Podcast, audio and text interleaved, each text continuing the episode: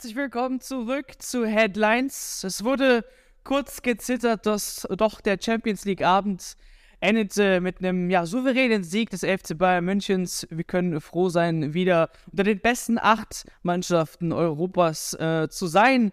Und äh, ich denke, der Abend hat auch äh, viele Fragen beantwortet, die offen waren äh, im Raum, auch von letzter Woche, die wir uns selbst gestellt haben.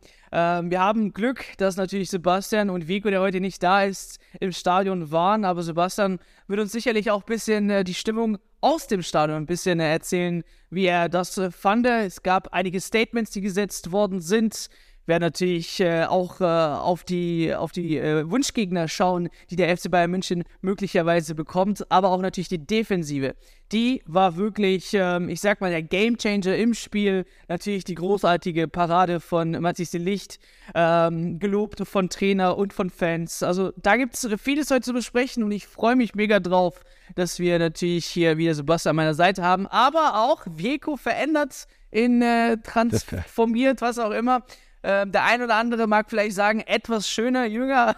Das lassen wir vielleicht äh, im Raum so stehen, kann Vieko vielleicht selbst, selbst beantworten. Aber ihr kennt ihn natürlich. Ivan ist wieder da. Schön, dass du da bist, Bro. Ähm, schön, dass Freut du mich. Zeit genommen hast für die heutige Folge. Ähm, ich würde sagen, weil ich jetzt in Stimmung bin, ich würde direkt an die Stimmung anknüpfen, Sebastian. Du warst im Stadion. Ähm, der Parkbesuch war nicht so geil, aber innen drin sollte es äh, anders gewesen sein, hast du uns erzählt. Ja, gelungener Abend war es äh, in der Allianz Arena. Äh, ich, hab, ich war heute diesmal sehr, sehr früh drinnen im Stadion. Ich habe mich beim Essen zurückgehalten und bin dann ziemlich früh auf die Tribüne gegangen, wo ich ein bisschen Glück hatte, ähm, weil da war dann schon das Banner aufgespannt in der Südkurve, äh, wo ja so im Allgemeinen das Qatar Airways Sponsoring kritisiert wurde. Die meisten haben es wahrscheinlich schon gesehen. Also was ja viele nicht wissen, es war ja auch irgendwie eine Antwort auf das Banner, das die Paris-Fans im Hinspiel hatten. Da gab es ja irgendwie so eine Faust, die das Bayern-Logo zerschlagen hat und genau dieser Arm wurde jetzt abgehackt vom Metzger Hoeneß, äh, was dann natürlich auch als Kritik zu sehen war äh, an dem Qatar Airways Sponsoring bin mir sicher, im Nachhinein werden wir, werden wir das Bild dann nochmal einblenden. Dann kann es jeder sehen, der es nicht gesehen hat. Aber das war schon mal ein erstes Statement aus der Südkurve, was ich nur in Klammern gesagt so ein bisschen schief fand, weil gerade der Metzger Höhnes ist ja bisher alles andere als Gegner in Erscheinung getreten, als Gegner des Katar-Sponsorings. Also ganz im Gegenteil, er hat es ja eigentlich immer eher verteidigt. Aber das war das erste politische Statement. Dann ging es so Richtung Spiel und da ist die Stimmung dann echt sehr, sehr gut geworden. Viele haben es ja wahrscheinlich auch gesehen, die, die Choreo war ziemlich spektakulär, hat mir sehr gut gefallen, weil es da eben nicht irgendwie eine verzwickte Botschaft gab, sondern einfach FCB sehr stimmungsvoll über die ganze Südkurve oder beziehungsweise Südtribüne. Äh, das sah schon sehr, sehr gut aus und es war wie oft in der Allianz Arena in der Champions League sehr, sehr gute Stimmung. Äh, dann, es hat mal kurz abgeflacht, so Richtung Halbzeitpfiff, als dann die meisten Fans wahrscheinlich Sorge hatten, dass Paris dann doch nochmal trifft. Also als es dann immer noch 0-0 stand, da war es teilweise schon sehr schweigsam und der Support von den PSG-Fans war auch relativ stark. Aber dann in der zweiten Halbzeit hat es nochmal angezogen und dann kam ja auch bald das Tor und dann ist natürlich, war die Stimmung natürlich großartig. Und dann gab es ja einige Szenen, starke Zweikämpfe von einzelnen Spielern, besonders als dann natürlich Messi und MAP immer mal wieder Bälle abgenommen wurden in guten Tacklings. Da sind natürlich dann alle aus den Sitzen gegangen. Also alles in allem sehr, sehr gute Stimmung. Ja, kann man eigentlich aus der Glotze so bestätigen. Ihr habt ja letzte Woche mitbekommen. Leider kein Ticket, aber es Internet macht es wirklich. Trotzdem kann ich eigentlich nur bestätigen, PSG-Fans sehr laut zu hören. Und wir haben schon in der WhatsApp-Gruppe die ganze Zeit diskutiert, was passiert jetzt oder nicht. Und ich meinte auch, ey, sobald es 1-0 fällt, sind die Pariser ruhig. Ähm, war dann glücklicherweise auch so, dass äh, natürlich Choupo-Moting, Mr., ja, der neue RL9 des FC Bayern Münchens wieder mal trifft und äh, damit quasi alle den Nagel auf den Kopf gehauen, würde ich sagen. Ähm, aber nicht nur die Stürmer waren hervorragend, äh, wir müssen auch natürlich die Defensive loben. Und ich glaube, hier gehört der meiste Lob hin, meiner Meinung nach. Aber wenn wir jetzt so über die Defensive reden, Ivan, so, was ist dir am gestrigen Abend aufgefallen? Wie konnte man bitte Mbappé, ähm, ja, äh, wirklich äh, unsichtbar machen, würde ich mal sagen. Messi eiskalt äh, aus dem Spiel nehmen. Es gab ja kaum Offensivaktionen äh, von Paris Saint-Germain, die, äh, die auch noch in der zweiten Halbzeit irgendwie stattgefunden haben. Also da, da hat man wirklich eine, eine 1A äh, Arbeit gemacht an dem Abend. Aber was ist dir speziell aufgefallen in der Defensivleistung? Also zuallererst muss man definitiv die Innenverteidiger loben. Hat sich auch in den Noten niedergeschlagen, die wir auch auf Instagram äh, vergeben haben. Upamecano, Delicht, definitiv eine Eins. Stanisic hat es aber auch äh, sehr vernünftig gemacht, wieder überragend dafür, dass er ja vor dem Spiel doch viele Kritiker hatte und viele Leute an ihm gezweifelt haben, obwohl er es ja schon mal gegen Mbappé bewiesen hat. Also alles in allem super abgestimmt, wirklich die Innenverteidigung und äh, ja, Upamecano hat Mbappé eigentlich über 90 Minuten lang seinen Landsmann, äh, sag mal, in der Hosentasche gehabt, hat äh, wirklich äh, sehr gut da jegliche Versuche abgeblockt. Äh, auch sonst muss man auch was im Mittelfeld loben, weil da hat auch Goretzka einen ordentlichen Anteil geleistet, auch Kimmich sehr viel Zweikämpfe gesucht. Allgemein waren die Bayern, glaube gestern sehr gut darauf eingestellt, wie äh, PSG auftreten will. Hat der Nagelsmann auch immer wieder erwähnt, dass man da einen äh, Matchplan hat und äh, wie gesagt, einfach die Abstimmung in der Innenverteidigung hat super geklappt. Ähm, was eventuell zu kritisieren wäre, war, dass Koman halt komplett neutralisiert wurde, der wurde da so ein bisschen rausgenommen hat, der als Schienenspieler rechts doch sehr viel zu tun gehabt, hat ein bisschen in der Offensive gefehlt, finde ich, da hat auch die Durchschlagskraft auf der rechten Seite gefehlt. Äh, aber alles in allem hat man das hinten ordentlich erledigt. Äh, mir fällt nicht wirklich eine Situation ein, wo es mal brenzlig wurde, dass jetzt ein Innenverteidiger da irgendeinen Fehltritt hatte, was wir auch mal in der Vergangenheit hatten, dass Supermecano mal kurz einen Aussetzer hatte und da wer dann zur Rettung kommen musste. Also alles in allem wirklich souverän runtergespielt, auch die Zweikampfquoten, sah alles super aus. Und äh, ja, für mich die Überraschung des Abends definitiv Stanisic.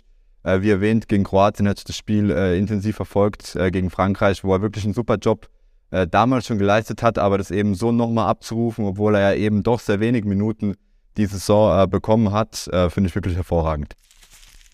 Ja, neben Styles denke ich mal, ist der Licht ein wichtiger Mann, Sebastian. Ähm, da auch wieder einen großartigen Abend gehabt hatte. Äh, wir haben es, glaube ich, vor ein paar Tagen nochmal auf FCB Insight per Artikel rausgehauen, ist jetzt zu einem, ja, schon fast Führungsspieler äh, Spieler auf, äh, aufgewachsen äh, beim FC Bayern München und äh, nimmt wirklich auch eine Leaderrolle dort in der Innenverteidigung ein. Ähm, scheint sich, und da sagt jetzt der FC Bayern München wieder, äh, sind sehr froh, dass sie im Wettrennen gegen die größten Clubs Europas doch noch gewinnen konnten und diesen Spieler vom FC Bayern München überzeugen konnten. Und ich denke, gestern war das auch ein ganz, ganz wichtiges Statement, denn was wäre, wenn äh, PSG auf einmal 1-0 führt? Ich denke, dann ähm, sehe vielleicht das Endresultat auch ganz anders aus. Ähm, ja, da auf jeden Fall großartig äh, zu loben ja, die Licht, deiner Meinung nach, und äh, natürlich die Aktion speziell ähm, zu, zu Sommers, ähm, ja, Erkundigung des Felds vor ihm. Ja, erstmal zu den Licht. Das ist für mich Stand jetzt der Move des, der Saison, den die Bayern gemacht haben. Das ist das zentrale Puzzlestück jetzt eigentlich. Das hat sich absolut gelohnt, da einen neuen Abwehrchef zu holen. Nagelsmann hatte ja schon vor der Saison, noch vor der Transferperiode gesagt, das Hauptziel ist, einen Abwehrchef zu holen. Und das ist Delicht einfach sofort geworden, gleich in seiner ersten Saison. Das gestern war ein absolut bärenstarker Auftritt. Also selten so einen Auftritt von einem Verteidiger gesehen, äh, was der da weggegrätscht hat. Zu der anderen Szene, zu der angesprochenen Szene kommen wir ja dann nochmal genauer. Das war natürlich hochspektakulär, aber auch so im, im Spiel, Kopfballduelle, Tacklings, die er setzt und auch diese Präsenz, die er hat, die körperliche Präsenz. Delicht erinnert mich fast immer schon von der Statur an so einen NFL-Spieler also der räumt da hinten echt einiges weg, hat dann trotzdem aber auch immer so diese Schnelligkeit, ist schnell auf den Füßen. Also das ist sehr, sehr schön anzuschauen. Kleine Beobachtung noch, die ich gemacht habe in der Mixed Zone dann gestern, wo die Spieler dann die Interviews geben. Da hat sich Licht dann auch wirklich verdientermaßen richtig feiern lassen sozusagen. Also der hat keinen Journalisten ausgelassen, ist von einem zum anderen gegangen, hat nochmal die Geschichte erzählt seines, seines Spiels und hat man, man hat gesehen, der fühlt sich einfach richtig wohl hier, der war richtig zufrieden mit seinem auftritt und das auch verdientermaßen. Also das ist schon echt ein Boss da hinten drin. Also was der weggeräumt hat, allererste Sahne. Ich glaube, es war ja auch so ein Knackpunkt. Ich meine, du hast es im Stadion mitbekommen, aber auch vom Fernseher hat man das Gefühl gehabt, nach der Situation, wo er den Ball geklärt hat, wo wir auch gleich nochmal drauf äh, zu sprechen kommen, war auch die Stimmung irgendwie eine komplett andere vom Fernseher. Also das Stadion hat, glaube oder ist dann wirklich aufgesprungen, die Dynamik war eine komplett andere der hat irgendwas in den Mitspielern entfacht. Das war gestern echt äh, spektakulär zu beobachten. Und es gab ja schon eine Szene vorher noch, als Messi da irgendwie so rumgedribbelt hat und dann hat äh, De Licht geklärt zusammen mit Sommer. Sommer hat dann den Ball aufgenommen und dann haben sie sich, haben sie sich eingeschlagen, als hätten sie ein Tor geschossen. Und es wurde dann auch, wie du gesagt hast, im Stadion eigentlich gefeiert wie so ein Tor. Und da sieht man auch, was der Licht für ein Anführer ist. Da hat er dann Ja geschrien und du hast es halt bis auf die Tribüne gehört. Und ich glaube, man hat es dann auch im, im, Fernsehen im Zusammenschnitt, habe ich es auch nochmal gehört. Also hat er wirklich durchs ganze Stadion geschrien, so als hätte er ein Tor geschossen. Und da merkt man auch, wie wichtig er ist für diesen Spirit da hinten drin. Ähm, Nagelsmann hat es ja auch gesagt, äh, dass er einfach so Bock hat zu verteidigen. Und das, das hat man auch gesehen in diesem Verbund in der Defensive. Das war wirklich der Schlüssel zu dem Sieg auch. Ähm, wie man da Mbappé ausgeschaltet hat. Nicht nur Upamecano, sondern auch eben der angesprochene Stanisic, der hat da auch echt viele Zweikämpfe gewonnen und hat die zur Verzweiflung gebracht. Und das alles hat man dann auch gesehen, wie frustriert dann eigentlich die Superstars von PSG waren. Ich habe die dann auch danach im Spiel gesehen und Messi ist mit geknickten, äh, mit Blick nach unten rausgeschlichen. Auch Marquinhos hat nur mit dem Kopf geschüttelt. Also das hat man dann von nahe schon echt gesehen, wie denen das zu denken gegeben hat. Eigentlich keiner hat geredet, bis auf Mbappé, der ist da schon der Leader und er hat ja auch gesagt, also man sieht, da ist bei PSG die Grenze erreicht und Bayern hat ein Team, das ist gebaut, um die Champions League zu gewinnen. Und das hat also passt auch so ein bisschen mit Wehmut gesagt. Ich glaube, er wäre schon auch gerne in so einem Team oder hätte es auch verdient, in so einem Team zu spielen, das wirklich um die Champions League mitspielt. Ich finde, man hat sogar nochmal bei der angesprochenen Choreo im Fernsehen später, dann hat man es nochmal gesehen, äh, wie er sich das so angeschaut hat. Ähm, nicht um zu sagen, dass er vielleicht mal zum FC Bayern kommt, aber Mbappé gehört, glaube ich, in ein anderes Team als, als PSG. Also der müsste, es gab ja kurz, er war ja kurz vor dem Wechsel zu Real Madrid, der gehört schon auch in die, in die großen Teams, nicht nicht irgendwo, wo die Wunschträume nur gelebt werden wie bei PSG, sondern wirklich, wo es um, um einen Sieg in der Champions League geht. Und ich glaube, das merkt er jetzt auch selber. Gerade nach so einem Abend, wo er so abgekocht wurde wie von der Defensive von Bayern. Jetzt hatte ich schon fast eigentlich, ich hatte dein Video schon bereit und wollte sagen, wie hast du die PSG-Mannschaft, äh, äh, das Feeling, wie war das Feeling der PSG-Mannschaft, aber kann man eigentlich nur einen äh, Punkt hintermachen. Äh, vielleicht gibt es ja dann mit den Kataris einen Wechsel von Paris zu Manchester United und äh, Mbappé hat dann endlich mal was äh, von äh, Tradition oder was auch immer. Aber kommen wir mal zurück zu einem Mann, natürlich Sommer. Ähm, wir haben jetzt auch vorher schon diskutiert, dass wir in der Bundesliga ein paar Aktionen von Sommer gesehen haben, die ja tendenziell, äh, äh tendenziell in die falsche Richtung führen, sage ich mal. Ähm, einfach aufgrund dessen vielleicht, dass er nicht unbedingt ein Manuel Neuer ist, der solche Aktionen ähm, ab und zu natürlich macht, aber auch dann erfolgreich äh, abschließt und nicht irgendwie den Ball verliert und auch noch so einen wichtigen Ball im 16er. Ähm, Ivan, würdest du sagen, ja, einmalige Aktion oder ist es einfach der Schwachpunkt auch manchmal bei, äh, bei Jan Sommer? Ich hoffe eben, dass es nicht dauerhaft ein Schwachpunkt bleibt, sondern dass er mit der Mannschaft drauf aufbaut. Weil ich meine, man ist es über die Jahre einfach äh, gewohnt gewesen, dass dann Manuel Neuer teilweise auf 20, 30 Meter Höhe schon wartet und den Ball abräumt und eben nochmal nach vorne prescht, den nach vorne schlägt, in den nächsten Konter, nächsten Angriff irgendwie mit einleitet. Ich habe es auch schon gegen Stuttgart gemerkt, dass äh, Sommer sich dann in der Situation teilweise unsicher war, wann er denn aus dem Tor herauslaufen soll, ob er den Ball eben klären soll. Vielleicht noch ein Innenverteidiger äh, den Ball jetzt übernimmt und auch da ist er teilweise in Bedrängnis gekommen. Und äh, gestern hat sich die Szene eben äh, wiederholt gehabt. Äh, Sebastian hat es ja dann im Stadion auch vielleicht nochmal äh, besser sehen können, weil so auf dem Fernseher, im, im Fernseher hat man es nicht wirklich kommen sehen. Es war dann auch wirklich so ein Schockmoment, wo man dann davor saß und äh, dann verwundert war, weil eigentlich hat Jan Sommer ja auch die Klasse, hat er auch im Hinspiel äh, bewiesen. Mit den Paraden kann man ja auch sagen, dass er im Hinspiel definitiv, obwohl es Abseitssituationen waren, maßgeblich an dem Erfolg beteiligt war. Ich hoffe eben, dass da die Kommunikation zwischen der Mannschaft und ihm noch besser wird. Er hat ja selber schon vor einigen Tagen ein Interview gegeben, wo er meinte, hey, er fühlt sich definitiv schon wohl äh, und äh, ja, die Abläufe mit der Mannschaft laufen immer besser und besser. Und äh, ich glaube, dass man da definitiv dran arbeiten kann und dass er das in den nächsten Wochen, Monaten noch perfektionieren kann, damit da eben das Zusammenspiel äh, ja nochmal viel sicherer abläuft und da einfach die Automat Automatismen greifen und äh, ja, man da auch drauf vertrauen kann, dass da er, dass er eben rausläuft, den Ball klärt und äh, man da sozusagen im Rücken noch einen elften Feldspieler hat. Hat man das im Stadion so anders aufgenommen, Sebastian? Ich muss sagen, es ist ein bisschen wie bei so einem Verkehrsunfall. So richtig erinnere ich mich gar nicht mehr, weil ich mir einfach nur gedacht habe, oh, oh, das könnte jetzt die Szene der Saison werden oder die Szene, die das Spiel entscheidet, weil man muss sich mal überlegen, wie, wie irre wäre das gewesen, wenn das das 1-0 für PSG gewesen wäre. gerade verursacht durch Jan Sommer, der ja geholt wurde eigentlich für dieses Spiel oder genau für diesen, diese Spiele, weil man gesagt hat, okay, Sven Ulreich kann man da nicht ganz so vertrauen. Hätte er sich jetzt den Patzer geleistet, ähm, dann hätte das ja die ganze Saison für ihn und letztlich dann auch diesen ganzen Transfer in die Tonne geklopft. Und darum hat er mir für einen ganz kurzen Moment, für eine Zehntelsekunde unfassbar leid getan, weil ich nicht dachte, dass der Vitinha den noch irgendwie nicht da reinkriegt. Den hätte er einfach nur hoch reinhauen müssen.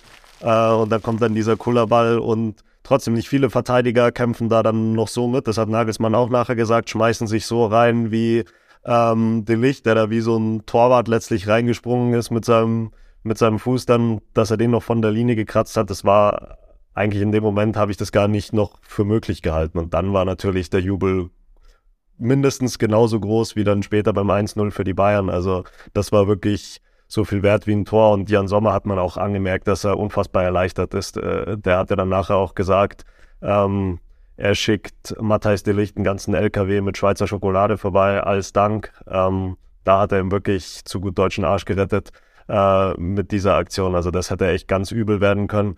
Und jetzt ist es eben ganz anders. Also jetzt muss man sagen, äh, er hat in beiden Spielen die Null gehalten, mit ein bisschen Hilfe von seinen Freunden aus der Abwehr, aber trotzdem.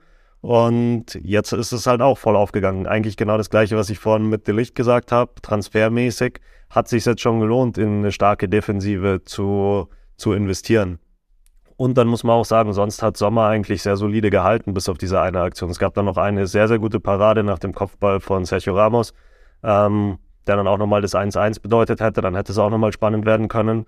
Also das hat er alles in allem dann schon gut gemacht, aber das wäre natürlich die absolute Sechs gewesen, wenn er dann, wenn er da das Gegentor verschuldet hätte. Also da kann er wirklich mindestens einen LKW ins, vor die Tür von Herrn de Licht schicken. Aber interessant, was du ansprichst. Ich meine, gestern allein war die Prämie bei, ja bei, oder dadurch, dass wir weitergekommen sind, bei 10,6 Millionen. Das deckt ja in etwa so die Kosten von Sommer. Also äh, wirklich ein Transfer gewesen, der, wie du meintest, sich da bezahlt gemacht hat und eben das Viertelfinale jetzt als Belohnung. Äh, da wartet ja noch ordentlich was in dem äh, Gewinnpot drin, der ausgeschüttet wird. Und gerade weil wir ja vielleicht auch die einzige deutsche Mannschaft bleiben. Ich meine, da ist ja auch noch offen, ob äh, Leipzig und Frankfurt eben jetzt das, sagen wir auch, das Wunder gelingt, weiterzukommen äh, könnte ja der Bayern, können die Bayern da ja auch nochmal finanziell, wirtschaftlich äh, äh, gut von profitieren. Und auch hier, der natürlich der Sommertransfer war spontan und nur aufgrund der Verletzung von Neuer, aber es zeigt sich schon eine Overall-Transfer-Taktik, die die Bayern in den letzten Jahren gefahren haben, wirklich auf eine sehr, sehr starke Defensive zu setzen. Und das zahlt sich in diesen Spielen einfach aus. Das genaue Gegenteil ist ja eigentlich PSG, die aber hunderte Millionen in Offensiv Trio letztlich investiert haben. Äh, und man sieht, was dabei rauskommt, nämlich nicht viel und erst recht keine internationalen Titel. Also, und die Bayern haben es genau richtig gemacht. Es ging eigentlich schon los bei ähm, Hernandez, der ja immer noch der Rekordtransfer ist. Dann hat man in Upamecano investiert im nächsten Jahr, glaube ich. Dann kam De Licht. Äh, jetzt hat man nochmal mit Cancelo nachgelegt, hat sofort einen neuen Top-Torwart geholt, als sich Neuer verletzt hat. Und da sieht man schon, dass da der Fokus drauf liegt. Und vorne hat man dann auch ähm, dann noch so das Glück sozusagen, das Glück des Tüchtigen, dass dann so ein Musiala rauskommt. Natürlich hat man auch keine schlechten Offensivleute, aber man hat eben nicht nach dem Lewandowski-Abgang gesagt, okay, jetzt brauchen wir unbedingt einen Stürmer, sondern hat geschaut, was ist noch da und hat dann trotzdem wieder mit sehr viel Geld in die Defensive ähm, investiert. Und im, im Doppelpass müsste ich jetzt Geld reinwerfen, aber es ist einfach so, dass die Defensive gewinnt Titel. Und ich denke, das wird man dann jetzt auch sehen in der, in der Champions League. Ja, das ist so die Mourinho-Schiene. der ist auch sehr ähm, ein großer Fanatiker. Mit dem Bus vom ja, Tor parken. Also, genau, äh, sehr ein großer Fanatiker von der Defensive und vorne reicht ihm am besten auch nur ein Tor und das reicht dann einfach fürs Weiterkommen. Äh, deswegen hat er auch viele Titel gewonnen. Ähm, aber es zahlt sich aus. Ich meine, ich habe es noch verschwommen im Kopf, aber bis jetzt hat der FC Bayern München in dieser Champions League-Saison, glaube ich, zwei Tore kassiert. Ähm, und das äh, heißt schon mal was äh, für, für eine Mannschaft, die jetzt das Viertelfinale erreicht. Ähm, und das ist natürlich ein großes Statement. Und apropos Viertelfinale, ja. ist jetzt, äh, außer du wolltest noch was hinzufügen? Nein, nein, ich wollte nur einwerfen und das ironischerweise, glaube ich, gegen Viktoria Pilsen oder gegen ja, die genau. Top-Teams genau. hat man wirklich hinten Clean Sheet gehalten und hat nichts genau. reingelassen genau. und gegen Viktoria Pilsen, da hat man sich dann eher so einen lockereren Betriebsausflug gegönnt. Aber genau. ironischerweise, das muss man ja auch sagen, in der Bundesliga kriegt man eigentlich relativ viele Gegentore. Das spricht so ein bisschen dagegen. Aber die volle Konzentration ist dann eben da in den Topspielen jetzt in der Champions League. Genau, Viertelfinale ähm, ist jetzt äh, das äh, Motto. Wir wollten zum Schluss uns nochmal untereinander diskutieren, wer denn unsere Wunschgegner jetzt sind äh, im Viertelfinale. Wir haben jetzt schon vier safe Kandidaten. Wir nehmen am Donnerstag auf, äh, sprich nächste Woche sind noch die restlichen dran. Aber so Stand jetzt ist ja Benfica weiter, der FC Bayern München ist weiter, Chelsea und der AC Milan. Und äh, dann spielen auch nächste Woche äh, Porto gegen Inter. Wir haben Neapel gegen Eintracht Frankfurt, die jetzt 2 zu 0 zurückliegen, was auch schwer wird. Äh, Porto liegt 1 zu 0 zurück. Äh, Man City und Leipzig, die Leipziger haben sich überraschenderweise zu Hause gut geschlagen mit einem 1 zu 1. Ähm, wie sieht's da aus? Und natürlich am Ende das, äh, das Torhüter-Duell zwischen Alisson und Courtois. Real Madrid gegen Liverpool was ja mit diesem Ergebnis 5 zu 2 zu Hause im Santiago, Santiago Bernabeu schon sch schwer werden wird, äh, auch seitens Liverpool das Ganze äh, zurückzuholen. Aber wir erinnern uns, ja, Manchester United hat man auch 7 zu 0 rausgekickt. Fußball ist Fußball, aber ich gebe mal, ich gebe mal das Go für dich jetzt, Ivan. So, welcher Kandidat äh, würdest du gerne denn in der Allianz Arena mal sehen? Also zuallererst können wir es ja mal rein statistisch betrachten. Es kann durchaus der Fall sein, dass zahlreiche italienische Mannschaften weiterkommen. Ich meine, wenn Inter es jetzt äh, schafft, Mailand ist ja schon durch, äh, Napoli gegen Frankfurt sieht ja auch nicht schlecht aus. Hätten wir da schon mal drei italienische Mannschaften, äh, die ja dann eben äh, sechs Mannschaften anderer Nationen gegenüberstehen. Und da ist ja die Wahrscheinlichkeit recht hoch, dass wir dann eventuell wieder auf Inter treffen oder eben Mailand oder, äh, oder mit Napolis Vergnügen haben. Ich persönlich würde mir tatsächlich vielleicht sogar ein Duell gegen Mailand wünschen. Äh, Fanbase auch von Mailand äh, super gut. Stimmungstechnisch wäre das auf jeden Fall, glaube ich, ein großes Spiel. Inter oder AC? Hätten wir auch beide AC. Ich wollte okay. gerade sagen, hätten wir auch beide Vereine aus Mailand eben äh, in dieser Champions League-Saison ähm, mal rausgeschmissen. Äh, leichten Gegner gibt es definitiv nicht mehr. Ich würde sagen, unter den besten acht äh, ist keiner mehr grundlos. Benfica kann man da auch gerne mal hervorheben und wirklich sagen, dass es definitiv kein leichter Gegner äh, sein wird, egal äh, wen die denn eben äh, zufallen. Äh, allgemein wirklich Top-Mannschaften noch dabei. FC Chelsea hätte ich wahrscheinlich vor dem Dortmund-Spiel als so schwächeste Mannschaft gesehen, wo ich aber dann noch dennoch dran geglaubt habe, dass die es eventuell schaffen könnten, weil das wurden eben Millionen und Millionen reingepumpt. Da ist jetzt die Frage, ob die im Viertelfinale so das Freilos sind, kann man ja schon fast nicht äh, behaupten, weil eben da allein in der Wintertransferphase 600 Millionen reingesteckt wurden. Aber äh, wie gesagt, AC Mailand wäre so mein Wunsch. Ich glaube, das wäre stimmungstechnisch ein Top-Duell und ja, eben die Italiener sind doch sehr stark in der Überzahl diese Saison. Ja. Yeah. Sebastian? Ja, lass es uns mal von oben nach unten durchgehen. Also du hast das Duell angesprochen, Real gegen Liverpool. Wäre es umgekehrt und Liverpool hätte das Hinspiel hoch gewonnen, dann hätte ich gesagt, so nach den Erfahrungen mit Real, die können es vielleicht noch drehen. So glaube ich jetzt umgekehrt nicht, dass es Liverpool noch dreht. Also ich denke, dass Real weiterkommen wird. Und das ist ja natürlich immer so der Traum, Schrägstrich, Angstgegner von allen. Äh, ich glaube, wenn ich jetzt Bayern wäre, würde ich im Viertelfinale gerne noch Real entgehen. Das wäre für mich so als Zuschauer das ideale Halbfinale. Das ist dann so ein bisschen wie im Hollywood-Film. Ich finde jetzt aus Bayern-Perspektive nachdem man ja doch einen recht schweren Gegner vom Namen her hatte im Achtelfinale, könnte es jetzt auch was sportlich leichteres sein. Und trotzdem für die Fans wäre dann sicher eine, eine gute Anreise und ein schönes Auswärtsstadion gut. Und da, ich will nicht so langweilig sein und auch Milan sagen, aber ich glaube, Milan wäre einfach schön, ein schönes Duell mit einem großen Adelshaus des Fußballs, aber trotzdem sportlich sind die dann doch nicht so gut, dass die Bayern dann trotzdem weiterkommen würden und darüber würden sich, glaube ich, dann die Fans auch freuen. Ja. Ja, eine meiner Lieblingsmannschaften da draußen äh, gehört Milan auch äh, dazu. Einen großen Anteil daran hat auch Slatan Ibrahimovic natürlich, äh, einer meiner Lieblingsspieler da draußen. Von daher kann ich eigentlich nur bestätigen, was ihr gesagt habt. Deswegen bin ich gerade überrascht, dass wir uns so einig sind im nächsten Gegner des FC Bayern Münchens. Ähm, vielleicht noch was zu Chelsea. Ich, man muss auch sagen, die hatten ziemlich viel Glück äh, bezüglich des Spiels gegen Borussia Dortmund. Borussia Dortmund war meiner Meinung nach auch ein bisschen ja, schwach in diesem Spiel. Da hätten sie ja einen Gang ähm, draufgelegt, würde ich schon sagen, dass sie das äh, Viertelfinale erreicht hätten. Und somit kann man sicherlich sagen, individuell hat Chelsea sensationelle Spiele das Spiel entscheiden können, aber als Kollektiv gegen den FC Bayern München, der momentan von vorne bis hinten alles zusammen prima passt, denke ich nicht, dass sie eine Chance hätten. Ähm, ansonsten sehe ich momentan viel so ja, viel Fragezeichen bei vielen Vereinen, auch bei Real Madrid. Es ist jetzt in der Liga sehr oft so, dass sie ja nicht punkten und wenn, dann nur einen Punkt mitnehmen, vielleicht gar keine Tore schießen. Im letzten Spiel äh, gab es lediglich, glaube ich, äh, nee, gar keinen Torschuss aus seitens der Stürmer von Real Madrid. Also da muss man immer das Ganze so ein bisschen betracht, aus der Liga auch aus betrachten. Also irgendwie sehe ich gerade Bayern München wirklich als den Favorit für den Champions League-Titel ähm, in, in, in, in den Mannschaften, die jetzt noch äh, in, der, in, der, in dem Viertelfinale da sind. Von daher, beide Daumen hoch, egal welche, welche Mannschaft es wird. Ich denke, FC Bayern München wird äh, sicherlich die nächste Runde erreichen. Aber gerne schließe ich mich auch hier an mit den AC Milan. Aber das hört nicht bei mir auf. Es geht bei euch natürlich weiter, liebe Zuschauer und äh, Zuhörer. Ihr könnt uns auch gerne in den Kommentaren mal eure Seite beschreiben. Natürlich auch aus Sicht äh, der Defensive, die ihr am, am gestrigen Abend gesehen habt oder am Champions League Abend gesehen habt äh, gegen Paris Saint-Germain. Wie lautet eure äh, Note nach diesem Abend und natürlich der Wunsch gegen das 11. Bayern Münchens im Viertelfinale? Lasst gerne euer Feedback da. Ansonsten sage ich vielen, vielen Dank fürs äh, Zuschauen, fürs Zuhören und wir sehen uns natürlich nächste Woche wieder bei einer weiteren Folge von Headlines. Servus.